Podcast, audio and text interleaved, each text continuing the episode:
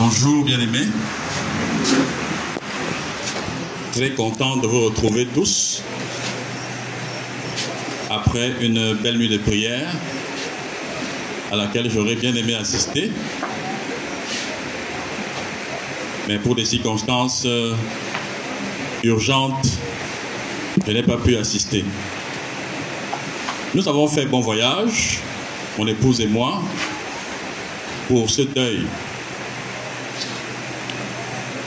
Nous sommes revenus à pratiquement 1h du matin. Je vous remercie pleinement pour vos prières.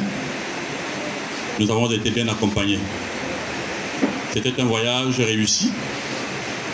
Et j'étais personnellement très content de revoir euh, mes parents, mes oncles, mes tantes, de les écouter me raconter les choses du village.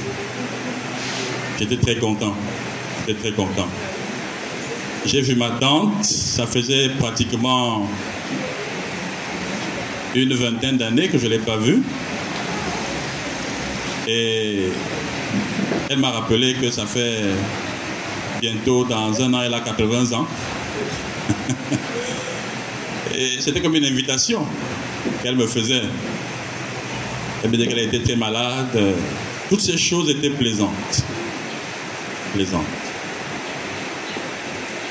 Donc, bien aimé, je voudrais vous prendre quelques images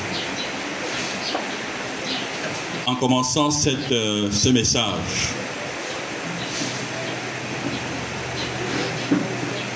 Et en fait, vous interroger, vous mettre à contribution.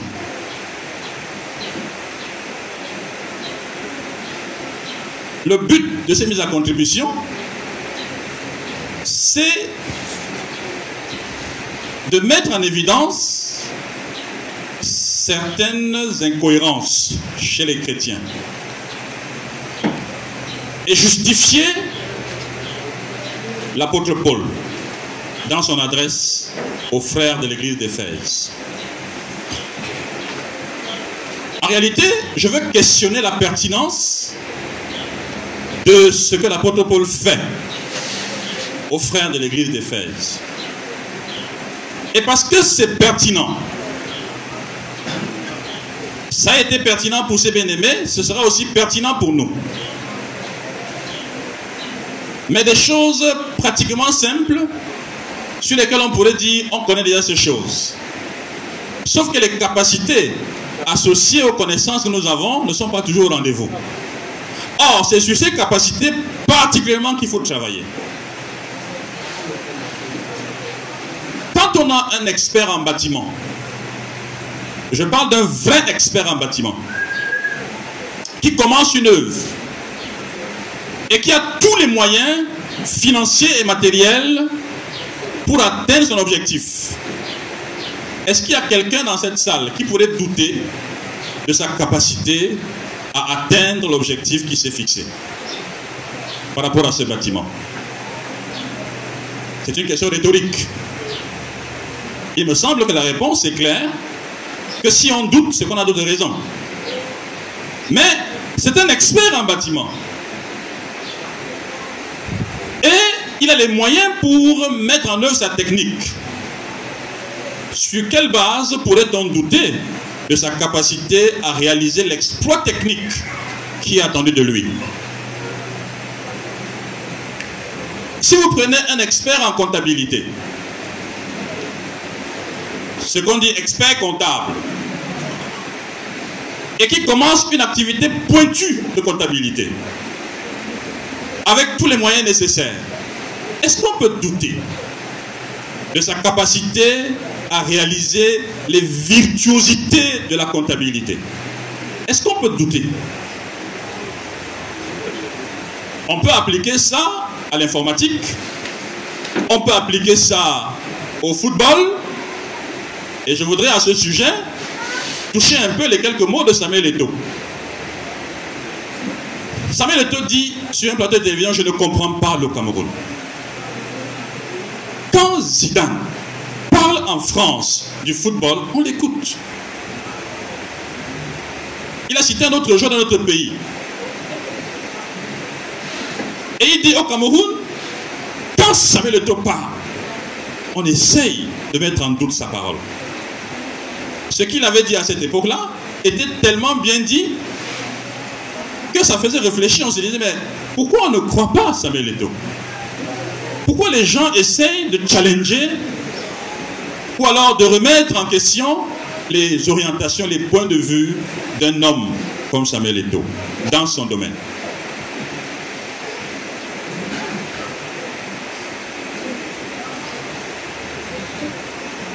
Voyez-vous C'est ça. C'est ça. On sait que c'est un expert. On sait qu'il peut faire. Et quand il commence l'œuvre en question,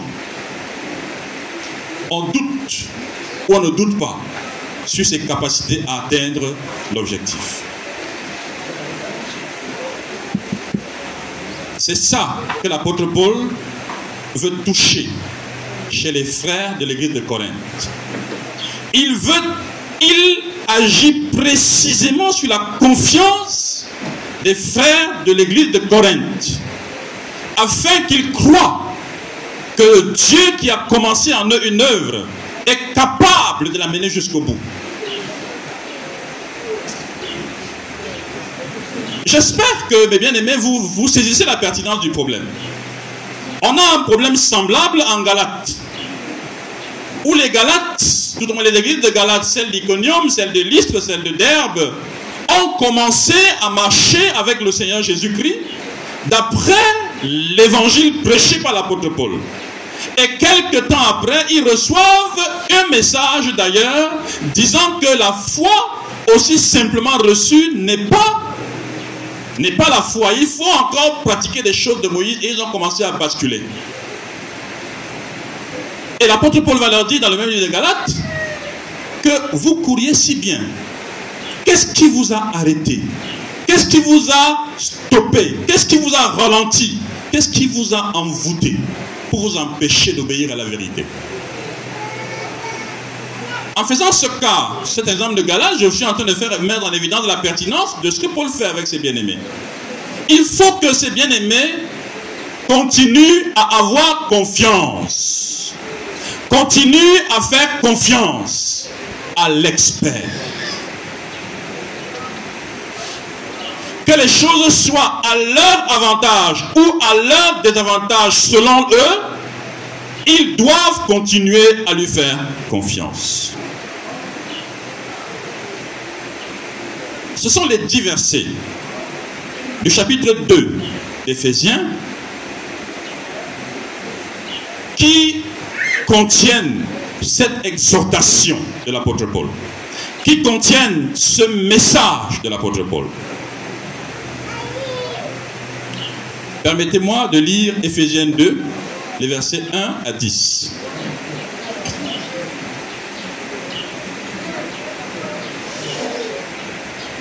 Vous étiez morts par vos offenses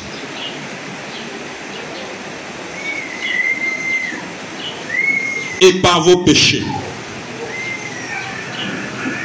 dans lesquels vous marchiez autrefois, selon le train de ce monde, selon le prince de la puissance de l'air, de l'esprit qui agit maintenant dans les fils de la rébellion. Nous tous aussi, nous étions de leur nombre, et nous vivions autrefois selon les convoitises de notre chair, accomplissant les volontés de la chair et de nos pensées, et nous étions par nature des enfants de colère comme les autres. Mais Dieu, qui est riche en miséricorde, à cause du grand amour dont il nous a aimés, nous qui étions morts par nos offenses, nous a rendus vivants avec Christ. C'est par grâce que vous êtes sauvés. Il nous a ressuscités ensemble et nous a fait asseoir ensemble dans les lieux célestes en Jésus-Christ, afin de montrer dans les siècles à venir l'infinie richesse de sa grâce par sa bonté envers nous en Jésus-Christ, car c'est par la grâce que vous êtes sauvés, par le moyen de la foi. Et cela ne vient pas de vous, c'est le don de Dieu. Ce n'est point par des œuvres, par les œuvres, afin que personne ne se glorifie, car nous sommes son ouvrage, verset 10, ayant été créés en Jésus-Christ pour de bonnes œuvres que Dieu a préparées d'avance afin que nous les pratiquions.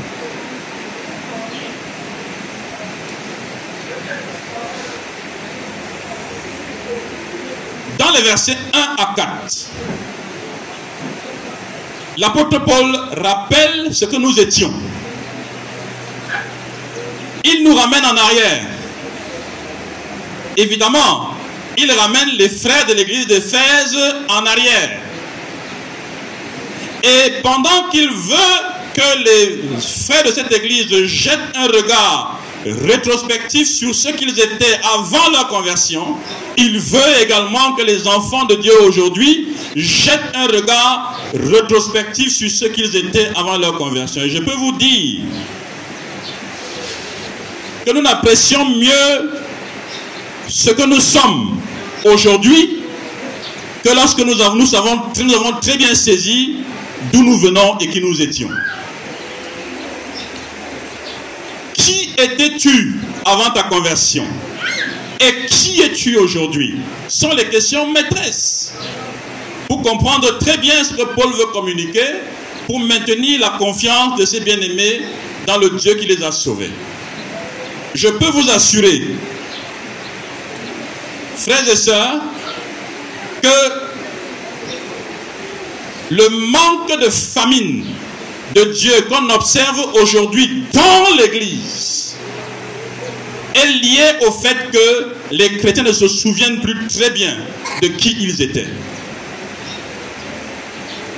Je peux vous assurer que les comportements légers, les comportements bidons, le manque de repentance dans la vie des enfants de Dieu aujourd'hui est tributaire de ce que les enfants de Dieu ne se souviennent plus très bien de qui ils étaient. Je peux vous assurer que sur 10 chrétiens ou sur 100 chrétiens, 90% ou 99% ne décrivent pas leur passé comme Dieu le décrit.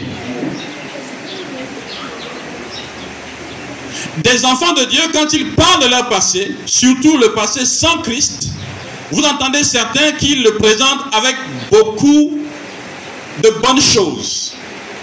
Ils le présentent avec beaucoup de bonnes choses. Comme s'il y avait quelque chose de bon à y retirer. Comme s'il y avait quelque chose dont on pouvait se souvenir et quelque chose de bien. C'est quand on présente mal, quand on apprécie mal d'où on vient, on a tendance à faire des mélanges. Et la porte, le mensonge de Satan est ouvert pour perturber la main des enfants de Dieu.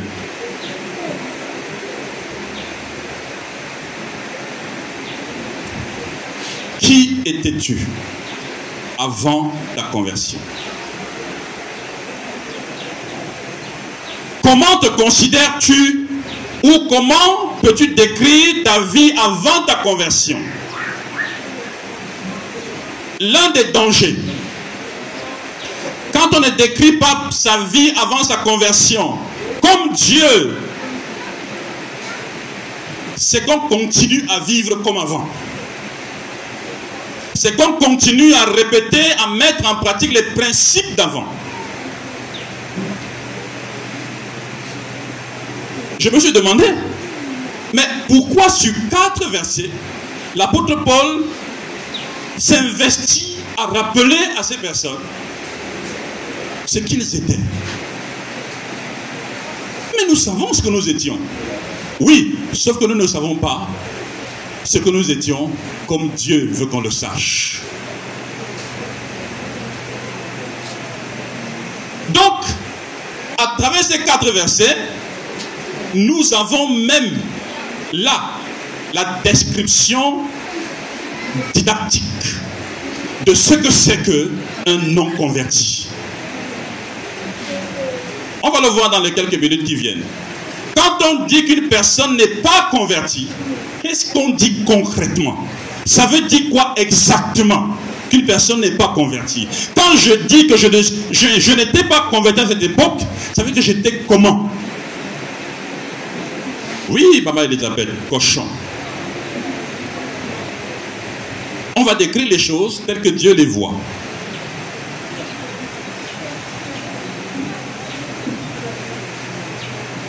Donc,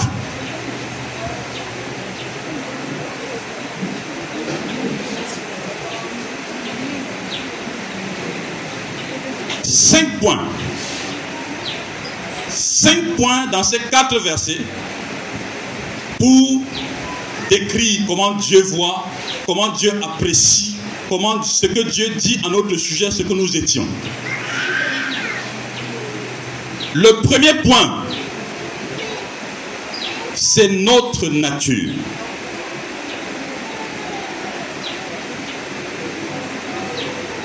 Quand on dit qu'on n'est pas chrétien, Dieu voit notre nature. Et cette nature-là, il dit ici, nous étions des enfants de colère. Nous étions des enfants de colère. Nous étions des fils de la rébellion.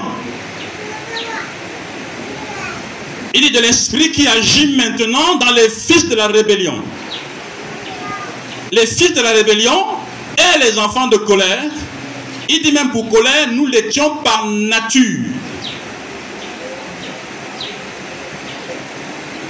Quand vous regardez la construction de ces morceaux de phrases, de ces extraits, ou de ces expressions autant pour moi, vous voyez que on a l'impression, enfant de colère, si on va expliquer terre à terre comme certains faux interprètes procèdent, on pourrait se dire que la colère était notre père.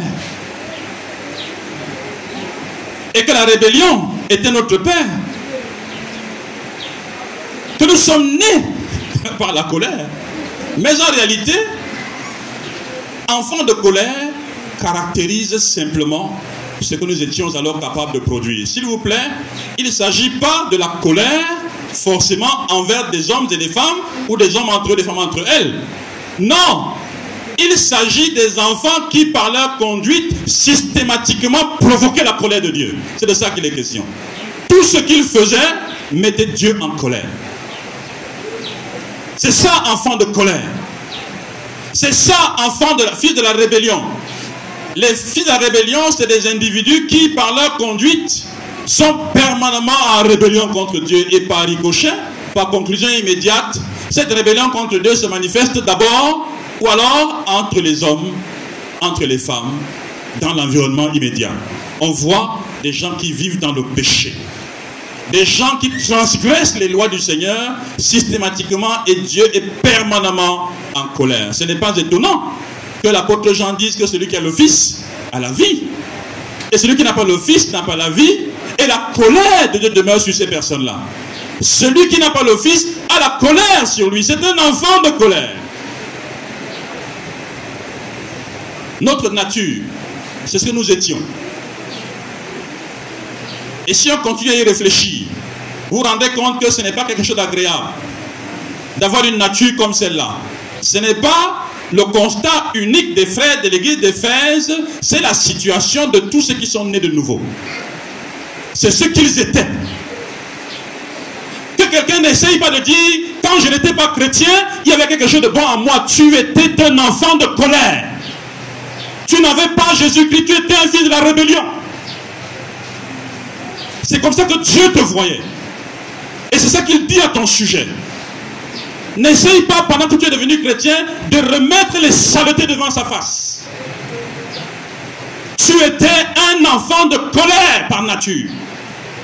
Un rebelle. Un rebelle professionnel. Un rebelle viscéral. Qu'importe ton tempérament, étais-tu doux, étais-tu sulfureux, étais-tu magnanime, étais-tu l'accommodant, ça ce n'est pas la question. La question c'est que devant Dieu, tu étais dans cette nature. Deuxième élément, la conduite. Il dit dans lesquels, c'est-à-dire vos offenses et vos péchés, dans lesquels vous marchiez autrefois. Jésus dit, je suis le chemin, la vérité et la vie. Mais nous, quand on n'était pas chrétiens, notre chemin, c'était les péchés et les offenses. C'est dans ça que nous marchions quand on n'était pas des enfants de Dieu. Nous marchions dans les péchés et dans les offenses. Il dit que ce n'est pas les péchés des autres, c'était nos péchés. C'était nos, nos offenses. Vous voyez l'expression marcher ça rime avec bien la notion de chemin. Parce qu'effectivement, nous étions soumis. Nous étions esclaves. C'était les routes que nous aimions. Et nous choisissions ces routes volontairement, avec plaisir, au point de s'inventer. C'est ce que nous étions, c'est ce que nous avions fait. C'est comme ça que nous vivions. Je me souviens d'un frère, je peux vous donner son nom. Il est, je ne sais plus s'il est en fonction, il est avocat, et qu'il est déjà, il, ne travaille plus. Certains peuvent le connaître ici, il s'appelle Maître Moalal. Frère, tu le connais bien, Maître Moalal. Maître Moalal me dit, Pasteur, c'est la vie que nous menions. La vie des bars, des circuits, de l'adultère. Et il me dit, ce qui est curieux, c'est que nous en étions fiers. Nous en étions fiers. Des gens partent travailler leur argent. Ils gagnent leur salaire. Ils finissent en boîte à dépenser tout leur argent. Dorment dans des caniveaux. Le lendemain, ce sont des exploits. Ce sont des trophées de guerre. Et on joue à qui saoule mieux que l'autre. Et on joue à qui a connu plus de femmes que l'autre. On joue à la femme qui était la plus grande de toutes les tombeuses. On joue à ça. Moi, j'en ai tombé 28. Moi, j'en ai tombé 52. Voilà les palmarès des individus. Voilà des choses dans lesquelles nous nous sommes retrouvés. Et nous étions des gens qui comptaient les boîtes de nuit qu'ils ont visitées. Et quelqu'un était fort en fonction des coins et des recoins du péché qu'il connaissait dans la ville. D'autres étaient des voleurs professionnels, mais en col blanc. D'autres étaient des vrais cachotiers. D'autres et d'autres et d'autres encore. La conduite. La conduite. Troisième élément, un standard. Un standard. Il dit, selon le train de ce monde. Il dit encore, selon les convoitises de notre chair. Deux standards. Deux. Le premier, selon le train de ce monde. Le monde était la première norme. Autrement dit, nous étions tous mondains. Deuxièmement, notre standard, c'est les convoitises de notre chair. C'est la chair. La chair et le monde dictaient notre conduite, normaient notre conduite. Le péché trouvait son standard dans le monde et dans la chair. Voyez-vous? C'est ce que nous étions.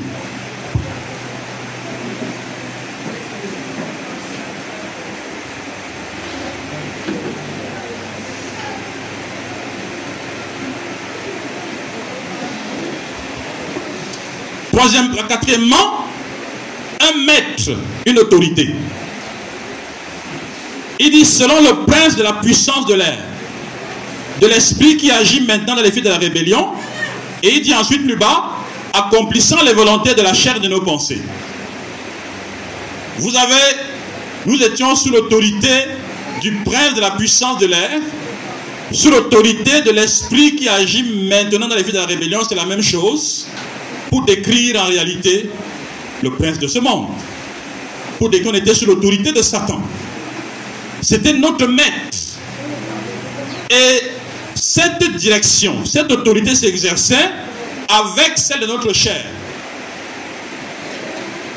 Donc la chair, le vieil homme, était aux commandes. C'était un maître. Satan était un maître. Il y avait un maître interne et un maître externe.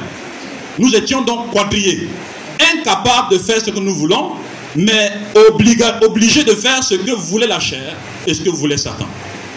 Deux alliés. Vous avez Pilate et Hérode. J'en fais juste une illustration. Hérode est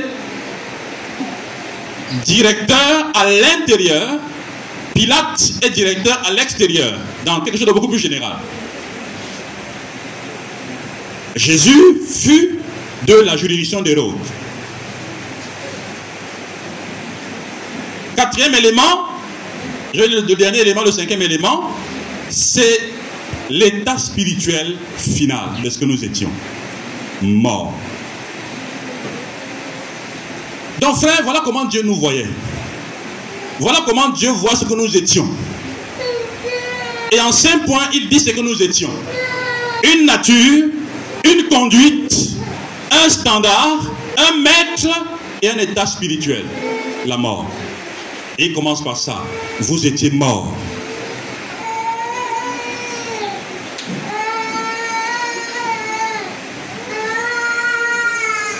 Maintenant, quand on intègre bien notre état, ça veut dire que concrètement, il n'y avait rien à faire pour nous.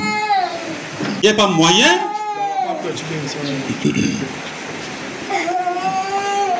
Il n'y avait pas moyen pour l'un de nous de produire quelque chose par rapport à son salut. Nous étions morts. Le niveau d'esclavage était tel que, je répète encore, quelle que soit l'intensité, pour d'autres c'était beaucoup plus voyant, d'autres c'était moins voyant. Dans tous les cas, le niveau d'esclavage était le même. Nous étions solidement tenus par Satan, par le monde et par notre chair. Notre système de vie était encadré par ces trois choses. Et ça produisait une conduite et des péchés totalement dépravés. Qu'on soit riche ou qu'on soit pauvre, qu'on soit grand ou qu'on soit petit, quel que soit notre état, nous étions solidement tenus par ce niveau d'esclavage. Une fois qu'on a compris ça, je pense que lorsqu'on a intégré ça, et qu'on regarde ce que nous sommes aujourd'hui, on peut chaque jour mettre les genoux par terre en disant Seigneur, merci. Merci. Merci pour ce que tu as fait pour moi. Et moi, je voulais vous engager, après ces moments de prédication, chacun pour sa part, à reprendre ce texte, à se mettre devant Dieu à genoux en lui disant Seigneur, je n'avais peut-être jamais vu ma vie d'avant comme ça. Peut-être que j'ai pensé qu'il y avait des choses bonnes dans ma vie d'avant. Mais je dois te dire que je reconnais que dans ma nature, même si je n'avais fait aucun péché que les gens pouvaient voir dans ma nature, j'étais un enfant de colère. J'étais un enfant de la rébellion. Je reconnais que dans ma conduite, auparavant, voilà comment j'ai marché. Il n'y avait rien de bon dedans. Je reconnais que j'étais dans les normes de ce monde et de ma chair. Et que mon maître était Satan. Et qu'alors, j'étais complètement séparé de toi. Seigneur, dans ma, je ne savais pas que tu voyais ma vie comme ça. Et je veux la voir sous ta perspective. Je veux voir les choses comme tu vois concernant mon passé. Afin de ne pas continuer à vivre dans ce passé sale devant toi aujourd'hui. Afin de ne pas remettre les principes de ce passé-là aujourd'hui devant ta face. Il dit, mais Dieu, mais Dieu, verset 4, verset 4, mais Dieu, qui est riche en miséricorde,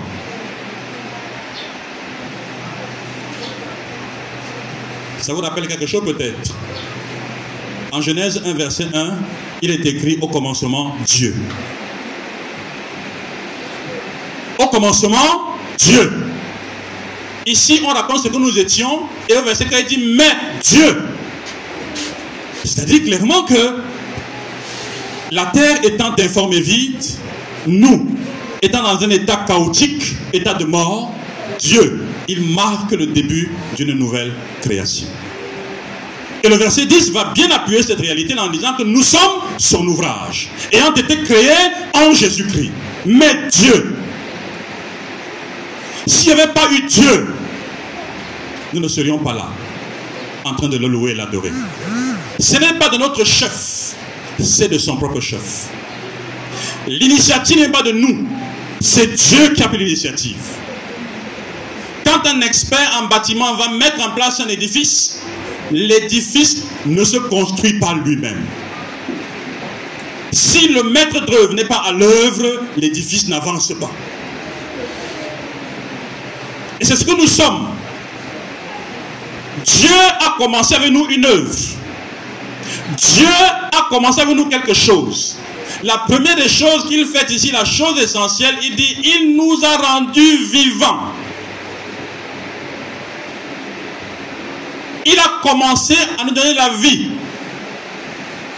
Le jour qu'une personne est venue te voir et t'a donné un traité, le jour que tu as été attiré vers une chaîne de télé fausse et tu as vu une image qui t'a frappé, le jour où quelqu'un t'a prêché vents dans un taxi, dans un bus, dans un avion, le jour où ton cœur a commencé à être incliné par les choses de Dieu, mais Dieu est intervenu dans ta vie pour te donner la vie. Et ça, c'est l'une des vérités qui fait sursauter et qui fait sauter de joie dans ce texte. Parce qu'on vous décrit la situation des individus avant et on vous dit Dieu les a rendus vivants. Le chrétien dans l'œuvre du salut est passif. Dans l'œuvre du salut, le chrétien ne fait rien. Il est passif complètement. Et Dieu a rendu cet homme mort, cette femme morte, il lui a donné la vie. Quand on lit ce texte, on s'attend intellectuellement à voir que les cinq points par lesquels Dieu décrit la mort, la situation de l'homme avant sa conversion, on s'attend à ce que dans la deuxième partie, il y ait une certaine symétrie. Qu'on voit également que par cinq autres points, Dieu dit ce qu'il a fait pour contrer ces réalités. Mais ce n'est pas le cas ici. Une seule chose suffit. L'état spirituel final, c'est la mort. Et Dieu nous a donné la vie. Il a renversé le processus en nous donnant la vie. Voyez-vous Le texte dit, mais Dieu qui est riche en miséricorde, et à cause du grand amour dont il nous a aimés, nous qui étions morts par nos offenses, il nous a rendus à la vie avec le Christ. C'est par grâce que vous êtes sauvés. Premier, premier point. Il nous a ressuscités ensemble et fait asseoir dans les lieux célestes en Christ Jésus, afin de montrer, verset 7.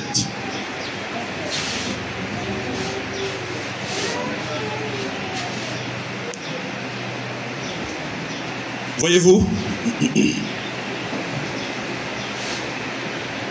Il dit que il nous a rendus vivants avec Christ, je voudrais vous faire réfléchir. Je voudrais vous faire réfléchir. Il nous a rendus vivants avec Christ. Est-ce que Christ était mortel?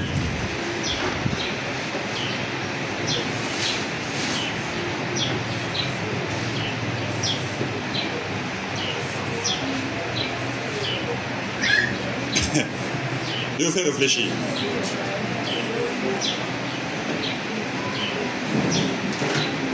Est-ce que Christ était mortel? L'être qui est notre sauveur, qui est notre souverain sacrificateur, qui est notre Dieu, ce Jésus. Quand le texte dit qu'il a été crucifié, et que par sa crucifixion, nous étions également crucifiés. Qui est-ce qu'on crucifiait? D'après vous C'est Jésus, n'est-ce pas? Il avait fait quoi?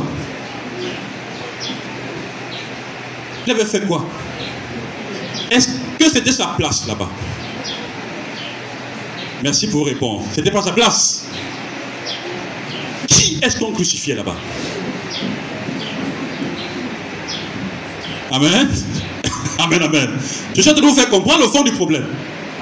Quand on dit qu'il a pris notre place, certaines personnes peuvent penser que c'est quelque chose, c'est juste une rhétorique.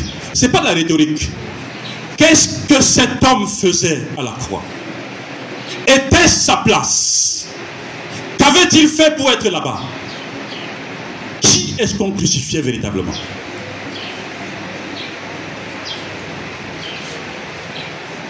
Effectivement, quand la Bible dit que le jour qu'on était en train de crucifier le Seigneur, nous étions aussi crucifiés, c'est justifié. C'est justifié. Parce que l'innocent, étant à cette place, a porté sur lui nos péchés. En réalité, sa crucifixion était le verdict de mort sur la mort. C'était la sentence que Dieu avait placée sur la mort. Il dit sur la mort, je mets mort. Sur la mort, je dis ça suffit. Ça fait longtemps que tu as régné. Ça fait longtemps que tu as séparé les hommes de moi. Ça fait longtemps que tu amènes ces hommes, il ne faut pas. Ça fait longtemps, maintenant ça suffit.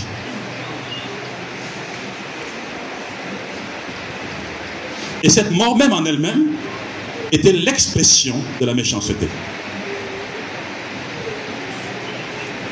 En réalité, la mort, c'est tuer elle-même. C'est-à-dire que la main qui condamne Jésus, la main et les choses qui l'amènent à la croix, c'est la méchanceté humaine. Parce qu'on ne peut pas comprendre qu'un innocent se retrouve sur une croix en train d'être honni, banni, injurié et mis en clou. On ne peut pas comprendre ça si ce n'est pas de la méchanceté humaine dans son sens le plus extrême. La mort, c'est tuer elle-même. C'est ce que la Bible dit dans beaucoup de textes de proverbes que celui, le méchant, creuse une fosse et il finit par tomber dans cette fosse. En voulant faire du mal au Seigneur Jésus-Christ, c'était la mort de la mort. Et donc, ce n'était pas seulement la mort de la mort en général, mais c'était la mort de la mort pour tous ceux qui sont des enfants de Dieu. Et la deuxième chose qu'il dit, c'est qu'il nous a ressuscités ensemble.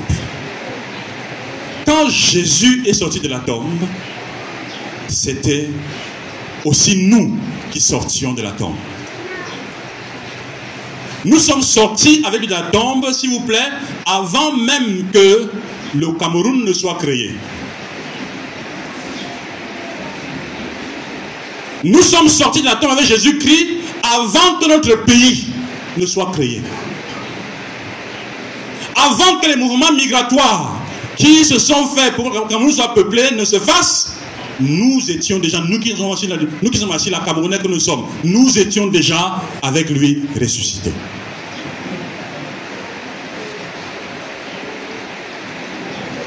Alors, si nous sommes morts et que Dieu déploie un tel arsenal pour que nous puissions avoir la vie, c'est que c'est lui qui a commencé l'œuvre. C'est que c'est lui qui va poursuivre l'œuvre. C'est que c'est lui qui va achever l'œuvre. Et il veut que les frères de l'église d'Éphèse l'intègrent et lui fassent confiance. Parce que voyez-vous, à la fin de cette affaire-là, au verset 7, il dit que le but de ce qu'il a fait, c'est de montrer dans les siècles à venir la richesse surabondante de sa grâce par sa bonté envers nous en Jésus-Christ. Vous voyez, quand vous prenez un tableau, nous avons un tableau ici, celui-ci est un tableau. Vous prenez un tableau de peinture, réalisé par un peintre expert. quand vous contemplez le tableau, qu'est-ce que vous dites quand vous voyez ce tableau? Qu'est-ce que vous dites? Qu'est-ce que vous faites comme commentaire dans ce tableau? Certaines personnes disent ce tableau est beau. Quand on regarde ça, on dit il est beau. Il a été bien fait.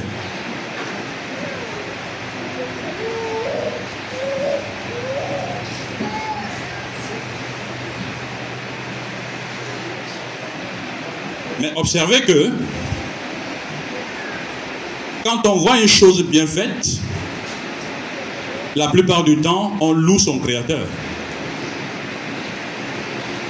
On dit, mais quelle belle plume, quel merveilleux peintre, quel merveilleux concepteur. Celui qui a fait ça est vraiment intelligent. En réalité, on adresse des louanges à son créateur. On loue celui qui a fait le tableau. Mais le verset 7 dit que afin de montrer dans les siècles à venir la richesse surabondante de sa grâce par sa bonté envers nous en Jésus-Christ. À la fin de toutes choses, lorsque nous serons près du Seigneur, notre présence là-bas sera le tableau qui démontrera la richesse infiniment variée de la grande sagesse de ce Dieu.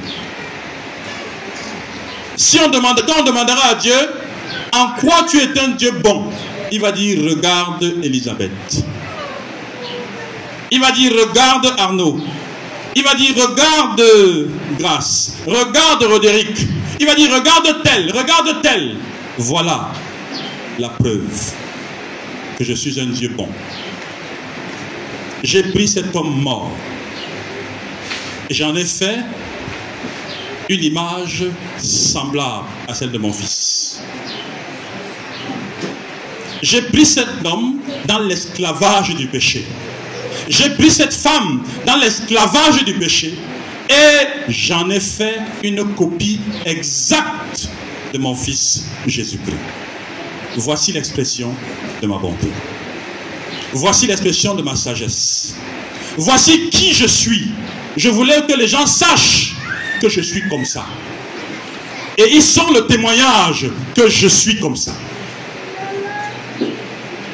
Frères et sœurs, j'espère qu'en parlant comme ça, nous comprenons les enjeux.